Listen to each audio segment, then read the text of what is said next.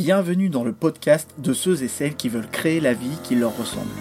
Je partage avec toi des idées pour redonner du sens à ton travail, des conseils pour simplifier ton quotidien professionnel et concilier tes multiples intérêts, des points de vue pour sortir du conditionnement social, sortir des cases et s'accepter pour se construire une vie professionnelle cohérente.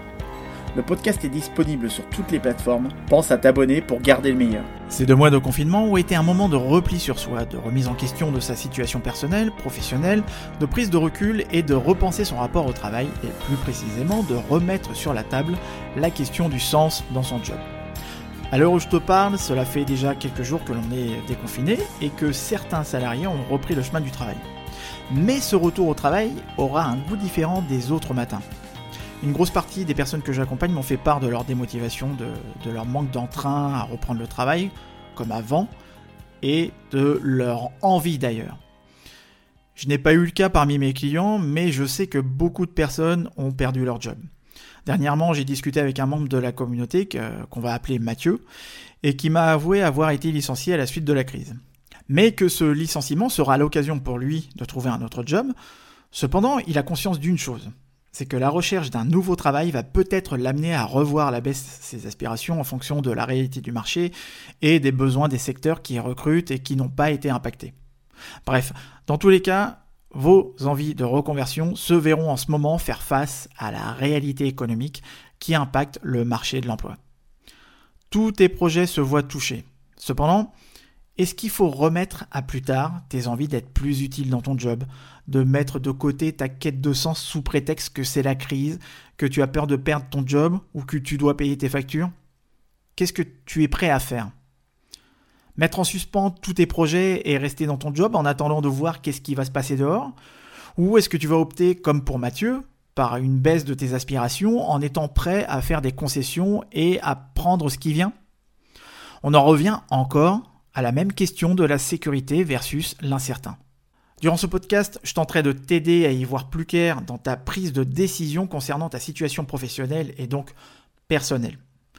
Et on verra ensemble s'il n'existerait pas d'autres alternatives et est-ce que ce ne serait pas le bon moment aujourd'hui de penser différemment. Retrouvez sur notre plateforme cameo.fr le premier livre à destination des profils atypiques et multipotentiels, intitulé 20 méthodes pour libérer et vivre sa multipotentialité, disponible sur cameo.fr slash ebook. cameo.fr slash ebook. Déjà, plus de 100 lecteurs nous ont fait confiance. Retrouvez aussi le podcast sur votre application de podcast favorite et rejoignez le mouvement des profils atypiques et multipotentiels dans le groupe Facebook Cameo. On se retrouve à peu près dans un cas de figure similaire à la crise de 2008 au niveau du marché de l'emploi. En ce moment, les entreprises sont dans le flou prévisionnel et beaucoup d'entre elles recentrent leurs priorités au niveau de leur survie financière. J'avais vu euh, les résultats d'une enquête qui précisait que plus de 1 Français sur 3 a peur de perdre son emploi à cause de la crise. Mais quel était le pourcentage avant le Covid, avant l'apparition du Covid, et quel était aussi celui pendant la crise de 2008 de tout temps, la peur de perdre son job a été présente peu importe la catégorie socio-professionnelle. Quand tu as un projet de reconversion, ton besoin de sécurité te freine à certains moments. Et tout dépend de ta situation, tout dépend de ta catégorie, tout dépend de, ta personnalité, etc. Mais surtout, c'est ton besoin d'épanouissement et de réaliser qui t'amène quand même à sauter le pas. Mais qu'en est-il quand tout paraît incertain, comme aujourd'hui? Le besoin de sécurité, lui, il prend le dessus et il t'amène à jouer la carte de la prudence en cherchant à tout pérenniser. Peut-être que comme beaucoup de gens qui m'écoutent là actuellement, bah, tu avais des envies de reconversion professionnelle, de changer de métier ou de te mettre à ton compte, mais qu'aujourd'hui tu ne vois, te vois pas quitter ton job pour te lancer ou trouver euh, euh, autre chose ailleurs. Parce que tu as peur de devoir faire face à l'incertain, et je comprends très bien, hein, j'aurais pensé comme toi à un certain moment de ma vie. Ce matin, pour te partager un truc, j'étais au téléphone avec un ami consultant. Ça faisait pas mal de temps qu'on ne s'était pas eu au téléphone. Donc lui, il est consultant indépendant depuis 20 ans. Et, mais seulement, pendant cet appel, je sentais à sa voix qu'il était préoccupé. Et, ça s'est surtout aussi confirmé lorsqu'il m'a demandé si, euh, si par rapport à lui, bah, la crise aussi m'avait impacté, etc. Et bon, Ça serait mentir de, de te dire non, mais ça va, je m'en sors plutôt bien. Je touche du bois en disant ça, en comparaison de mon frère qui lui est intermittent du spectacle, par exemple. Et mon pote, il m'a avoué qu'il allait profiter de cette période pour se diversifier vers des activités d'enseignement et artistiques. Donc un consultant, enseignant et artiste. Ça sonne plutôt comme du slashing tout ça.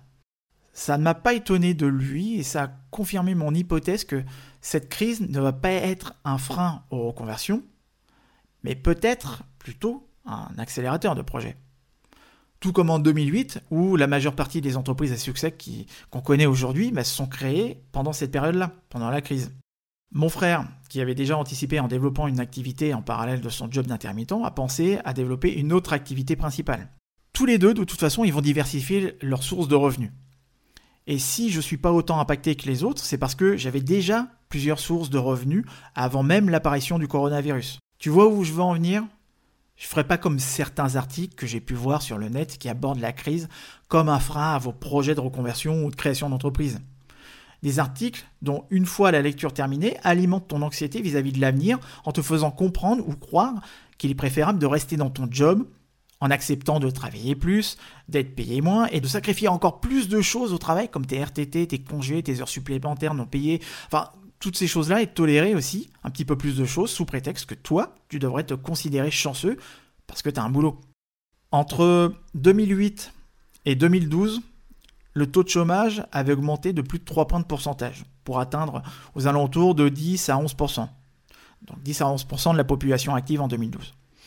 Et je me rappelle que beaucoup de recruteurs, à l'époque, ont joué sur le principe de rareté parce qu'ils avaient un vivier de candidats assez important par rapport à l'offre et la demande, et ça les avait amenés à être encore plus exigeants. Donc dans cette crise, il est possible que l'on revoie certains comportements, certaines stratégies, certaines peurs des entreprises, certaines frilosités vis-à-vis du fait de recruter. De... Voilà, on va, on va retrouver à mon avis énormément de points de similitude avec la crise de 2008, même si ce n'est pas le même type de crise. Mais pour en revenir à cet article, il y avait un type qui intervenait qui, qui disait qu'en temps de crise, on tient le coup si on connaît une date de fin, si on sait combien de temps ça va durer, et qu'aujourd'hui, ça n'était pas le cas et que le fait de ne pas avoir de date butoir pouvait constituer une menace, un risque psychosocial et t'amener à l'épuisement. Je voudrais juste ajouter quelque chose à ce qu'il a dit, ce monsieur. C'est oui, on tient le coup en ayant une date butoir, mais on tient le coup surtout quand on est en action, quand on a une marge de manœuvre. Or là, en l'occurrence, on a eu l'impression pendant ce confinement de ne pas avoir de marge de manœuvre. Et dans l'article, t'as l'impression de ne pas avoir de marge de manœuvre aussi, que tu es condamné à t'exposer à des risques psychosociaux plus élevés parce que tu es dans le renoncement de tes idées de projet de reconversion et que tu vas droit vers un épuisement mental, un burn-out, parce que tu seras sous-stimulé ou surstimulé. En gros, ça accentuerait ton sentiment d'impuissance et l'idée de te dire que, bah, en fait, t'as pas le choix. Mais bien sûr que tu as le choix. Certes, ces choix n'aboutiront pas sur des alternatives classiques, mais des alternatives classiques pour lesquelles on peut opter lorsque tout va bien. Mais là, tes choix s'appellent l'intelligence, l'adaptation, être ingénieux et malin, mais surtout développer ton employabilité. Et t'as pas à renoncer à tes démarches de reconversion professionnelle comme il s'était indiqué dans l'article. Que l'idée d'une certaine manière que c'était risqué de se lancer dans une reconversion professionnelle aujourd'hui oui, c'est risqué, mais comme dans tout moment, à tout moment, tu prends un risque parce que tu vas jouer avec l'incertain. Je prêche pour ma paroisse en disant ça, mais je reste pragmatique et objectif car se reconvertir, ça ne veut pas seulement dire changer de métier, euh, vivre de sa propre activité. Cela veut dire acquérir des compétences comme la capacité à s'orienter et surtout à anticiper, et ta capacité de résilience. La reconversion, c'est une démarche entrepreneuriale qui amène à changer de posture, à être orienté solution et à voir ce que les autres ne voient pas en termes d'opportunités. Ça prend plus ou moins de temps en fonction des situations, des vécus et des personnalités de chacun, ça c'est un fait.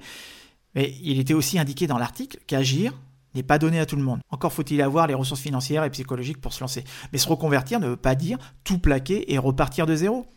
Ce genre d'argument, entretient l'idée que la reconversion, c'est un problème à solutionner plutôt qu'une opportunité à saisir. Et que le succès d'une reconversion est réservé à des types jeunes, euh, sans enfants, qui partent déjà d'une situation déjà confortable. Mais ça, c'est pas vrai. Ce genre de croyance sape ta confiance en toi.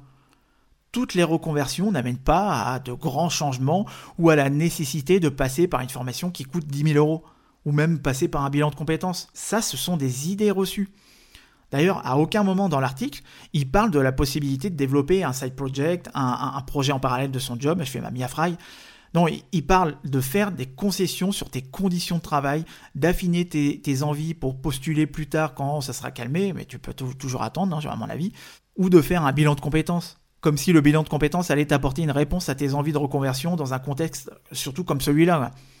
De, toutes les personnes que j'ai rencontrées et qui se sont reconverties, j'en connais très peu qui m'ont avoué avoir été convaincus par les résultats de leur bilan de compétences. La démarche du bilan de compétences n'est pas convaincante à la base et elle le sera encore moins dans un contexte comme celui-là. Il faut vraiment que j'y pense, à faire ce podcast depuis le temps que j'en parle, à faire un podcast ou une vidéo d'ailleurs sur ce sujet sur ma critique vis-à-vis du bilan de compétences. J'expliquerai pourquoi le bilan de compétences n'est pas une démarche qui t'aidera à changer de métier ou de vie. D'ailleurs, les boîtes qui ont tenté d'innover autour de cette démarche de bilan de compétences, elles ont toutes intégré une dimension de coaching ou de collectif. Mais voilà, le résultat est le même, c'est juste que tu n'apprécies pas la démarche en tant que telle, tu apprécies la formule et la dimension collective en ayant appris auprès d'autres personnes plus que la démarche en elle-même. Et un coaching collectif, c'est nettement plus efficace. C'est ce que je mets en pratique lors d'ateliers que j'anime au sein d'organismes de formation ou d'écoles, et en une journée, les participants sont autonomes, et j'ai des résultats immédiats. D'ailleurs, je proposerai sûrement ce type de format dans le cadre de mon activité de coaching, mais l'année prochaine, quand si tout va bien, et je touche du bois aussi en disant ça. Mais voilà, je reviens sur l'article en question, car ça s'arrête pas là. Il te sort des statistiques pour aller dans le sens que tu dois t'estimer chanceux d'avoir un boulot en sortant les stats d'une étude, étude de, de classe d'or, pardon, en expliquant que 59% des répondants se disent en effet prêts à renoncer aux augmentations et 55% aux primes pour préserver leur emploi. Et 38% se déclarent prêts à accepter un salaire plus bas pour conserver leur emploi. Alors là où j'étais d'accord avec l'article, c'est qu'adopter ce genre d'idée est le meilleur moyen de précariser tes conditions de travail. Et juste après, on a le témoignage d'un type qui dit, texto, il dit la chose suivante. Je venais de me lancer à la fin de mes études en freelance dans le monde de la voile. Cela fait plusieurs années que je fais de la production de contenu dans ce secteur en parallèle de mes études, mais avec la crise, je vais devoir revoir mes priorités. Tout le secteur du sport est à l'arrêt pour l'instant et je ne peux pas me permettre de faire une année blanche. Aussi, j'ai décidé de postuler pour des boulots en agence de com, plus classiques. Il y a une certaine forme de désillusion car je vois mon idéal s'éloigner. Ah, c'est sûr qu'en continuant de penser comme, si on ne changeait pas de paradigme, tu peux mettre tes rêves de côté. D'ailleurs, il le dit, il choisit une solution classique, les agences de com. Pourquoi ce type décide de lâcher son projet comme ça? Alors qu'il pourrait penser à un autre modèle économique plus innovant, plus original, plus adapté à la situation Là, il monte, son propre truc en parallèle de son job alimentaire qu'il aurait trouvé. Il continue de préserver son employabilité en attendant de reprendre son projet initial. Et il en profite pour développer des compétences dans un autre domaine. En plus, c'est de la création de contenu euh, qui fait.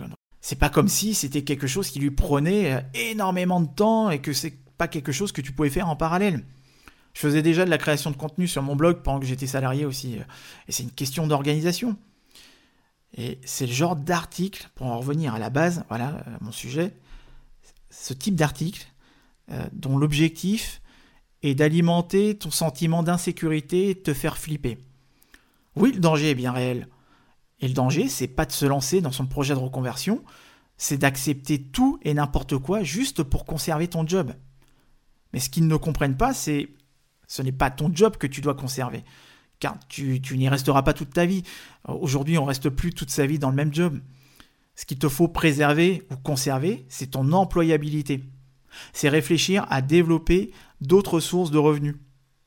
Dans une autre partie de cet article, la journaliste reprend le témoignage d'un expert du, marché du travail qui, lui, était plutôt optimiste en disant J'espère que suite à cette crise, les entreprises vont mieux se rendre compte de la nécessité pour les employés, pour leurs employés, de pouvoir concilier vie professionnelle et vie personnelle et que cette crise aura changé la culture de management des entreprises en les rendant plus souples.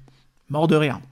J'avais fait justement un podcast et puis plusieurs vidéos sur l'équilibre vie pro-perso et c'est une chose en voie de disparition. Et je pense que tu as dû t'en rendre compte si tu as fait du télétravail.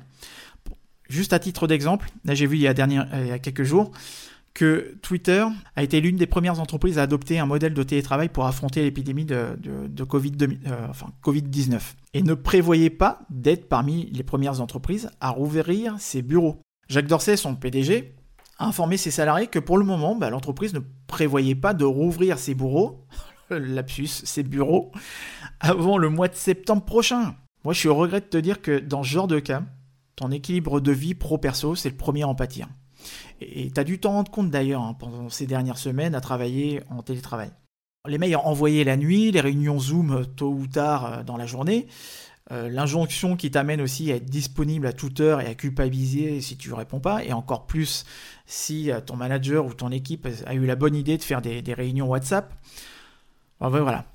Comme je te disais, j'en parlais en début d'année, que la première chose qui sera à préserver à l'avenir, c'est ton équilibre de vie que les entreprises d'ailleurs cherchent à supprimer de plus en plus en te faisant croire que si tu as une salle de sieste, euh, une salle de sport, un baby-foot et un panier de fruits, bah, tu te sentiras au travail comme à la maison. Tout ça pour t'amener à être redevable pour rester plus longtemps au travail. Bon, je simplifie, je généralise, hein, mais c'est quand même un constat. Il n'y a qu'à la fin de l'article où il n'est abordé qu'en quatre mots, qui serait peut-être intéressant pour les gens en ce moment de développer une autre activité en parallèle de son job de reconsidérer la question du sens ailleurs que dans son travail principal. Enfin, c'est un article qui peut amener à une forme d'anxiété et à te faire croire qu'il faut mettre de côté ses envies de reconversion, car ce sera difficile de retrouver un autre boulot. Mais qui a dit qu'il était question de retrouver un autre boulot? Ce genre d'article ne t'amène pas à penser en dehors du cadre et à voir les choses en termes de solutions. Tu sais que les compétences du futur qui seront recherchées plus tard, ce seront la créativité, la pensée critique, la communication et la collaboration, et j'en passe. Mais ce type d'article ne t'appelle pas du tout à, avoir une pensée créative, à, à voir les choses en termes de solutions.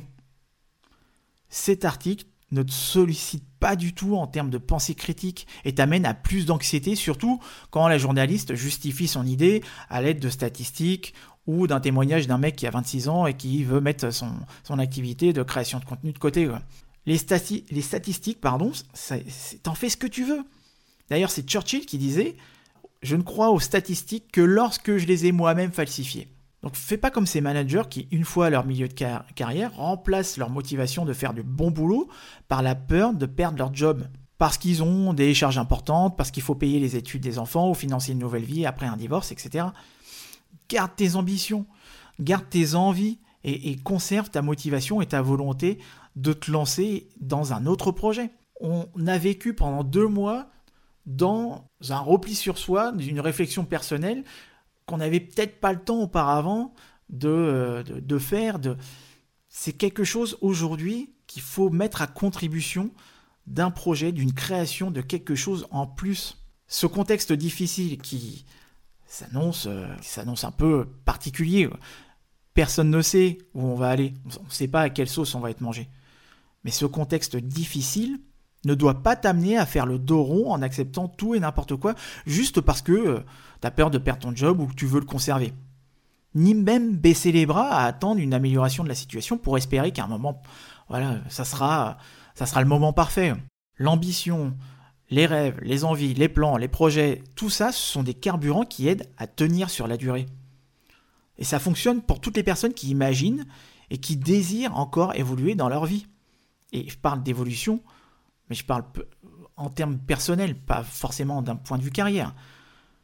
Mais considère cette crise comme un accélérateur de nouvelles pratiques, de nouvelles opportunités, de nouvelles organisations, de nouvelles sources de revenus, etc.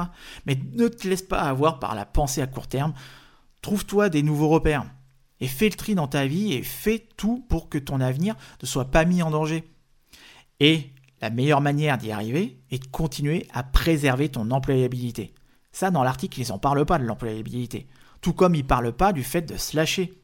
On va tous faire face à un challenge gigantesque. Et le premier sera de penser différemment et de constamment. Soit un homme ou une femme qui, la tête froide, saura donner la pleine mesure de ses nouvelles aptitudes dans une situation comme celle-ci. Et surtout prendre les bonnes décisions. Offre-toi juste un nouveau départ, même si personne aujourd'hui, comme je te le disais, euh, pas même les plus grands économistes, chercheurs, politiciens ne sont capables de connaître toutes les conséquences de cette crise. On va devoir jouer l'incertitude et cela doit passer par le développement de soi, mais aussi par un élargissement de ses connaissances qui peuvent venir aussi impacter tes compétences. D'ailleurs, développer tes compétences, c'est aussi accepter de dépasser ce que tu sais déjà pour pouvoir explorer et élargir ton capital ressources. Et peut-être élargir ton champ des possibles. Mais plus tu apprendras, plus tu renforceras ta capacité à comprendre ton environnement, et plus ça sera simple pour toi, en tout cas moins compliqué, de pouvoir trouver des solutions ou des alternatives et développer ta capacité de résilience. Et c'est ce qui s'est passé aujourd'hui, enfin aujourd'hui ces derniers temps. Il y a énormément de personnes qui se sont mis à apprendre de nouvelles choses, à développer de nouvelles compétences. Les, plateformes de formation, elles tournent à plein régime en ce moment. Voilà, l'apprentissage, c'est une énergie de vie qui doit circuler. Mais seulement dès que tu t'arrêtes d'apprendre, de t'adapter en explorant de nouvelles idées ou solutions, bah, d'une certaine manière, ton cerveau, il perd de sa plasticité. Et rester dans ton boulot actuel, bah, c'est comme rester au port. Pour reprendre la métaphore du, marin, le jour où tu restes, tu restes à quai, eh bah, il te sera difficile avec le temps de repartir en mer parce que tu as peur de l'inconnu, euh, parce que tu voilà, en raison d'un manque de confiance et de la perte de tes compétences. Et pour développer tes compétences et connaissances, il est important de rechercher à l'extérieur les bonnes idées à mettre en œuvre. À utiliser tes réussites et tes erreurs comme moyen de progression. À identifier les projets ou les personnes ressources pour développer tes compétences. Et surtout de prendre conscience de tes manques et de ton potentiel. Mais en quelque sorte, d'apprendre à apprendre de tes expériences. Les moyens de progresser, de se développer, sont, c'est pas ça qui manque. Seulement, les blocages que tu peux avoir sont souvent plus psychologiques que cognitifs. C'est pourquoi le travail sur soi, ça peut être un préalable ou un complément à son développement de compétences. Là, cette démarche de développement des ressources, ça fait partie intégrante de ce que je propose en termes d'accompagnement. C'est un réel bénéfice pour toi car tu vas accroître ta valeur ajoutée individuelle. Et c'est cette valeur qui te fera évoluer dans ta vie ou te repositionner plus facilement sur d'autres activités. Je te donne donc rendez-vous sur mon site osébrier.com pour t'aider à redevenir le capitaine de ton navire en demandant ta séance découverte. Ton employabilité, tes compétences et ta capacité d'apprentissage sont des passeports pour embarquer sur de nouveaux bateaux, à condition d'accepter parfois de changer de port, voire de projet. C'était Et toi tu fais quoi dans la vie Le podcast des multipotentiels et slasheurs présenté par Jordan. Retrouvez-nous sur le site cameo.fr et le groupe Facebook Cameo pour continuer le débat. Retrouvez le podcast Et toi tu fais quoi dans la vie sur votre application de podcast favorite. A bientôt pour un prochain épisode de Et toi tu fais quoi dans la vie?